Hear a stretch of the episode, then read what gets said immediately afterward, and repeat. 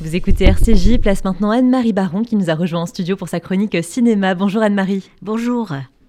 Je pense à l'Algérie, je pense à nos 20 ans. On ne s'aimait pas beaucoup et pourtant on restait ensemble dès qu'on se croisait.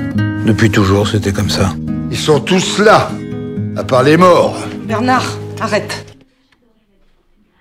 Avec Des Hommes, Lucas Belvaux signe une très belle adaptation du roman de Laurent Mauvigné sur les traces qu'a laissé le conflit algérien dans la mémoire des appelés. Des Hommes est un film fort sur la guerre, sur le mal qu'elle a fait à ceux qui ont combattu, à leur vie qui commençait à peine, à leur famille qui n'a rien compris.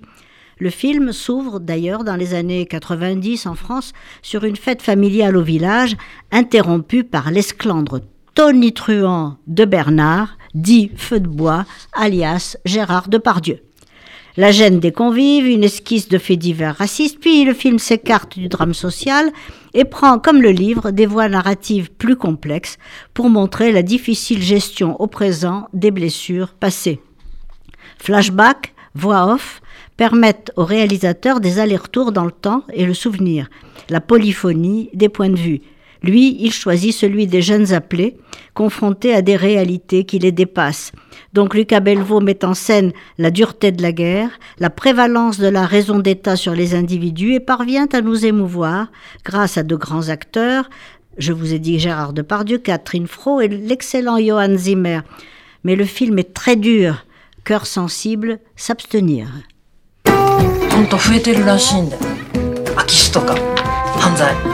ほんと増えてるらしいんだよ空き巣とか犯罪ほら外国人のとか危ないんですよ本当ですか小林さんですよねはい Donc si vous ne connaissez pas encore le cinéaste japonais Koji Fukada, sachez qu'il s'est réellement fait connaître en 2017 avec la double sortie de Harmonium et Sayonara.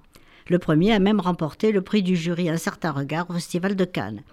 Mais moi je l'avais connu bien avant, car ces deux films précédents étaient une adaptation en ganimé, c'est-à-dire en dessin animé image fixe, d'une nouvelle de Balzac, La Grenadière, et un triptyque intitulé Human Comedy in Tokyo. C'est vous dire à quel point ce cinéaste est nourri de culture française. Il sort cet été au moins deux films, sinon quatre. Allez voir en tout cas le premier, Hospitalité. C'est une œuvre à la fois amusante et profonde, dont le thème rappelle d'ailleurs beaucoup celui d'Harmonium, l'arrivée d'un intrus dans une famille paisible, propriétaire d'une petite imprimerie de quartier. Un soi-disant vieil ami de la famille qui se fait embaucher par le père et lui impose petit à petit son rythme.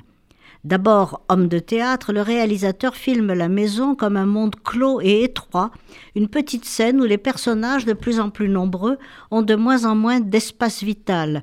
Et cet enfermement culmine dans la troisième partie du film, à partir de cette claustrophobie ambiante, et c'est là que le film développe ses enjeux. Fukada, scénariste hors pair, aime plus que tout l'ambiguïté, il se refuse à dévoiler les intentions de ses personnages et joue à merveille sur cette promiscuité qui dévoile l'incommunicabilité au cœur de cette famille emportée dans une aventure qui révèle les dissonances de sa vie. Je crois que vous aimerez beaucoup Hospitalité de Koji Fukada. Merci Anne-Marie Baron.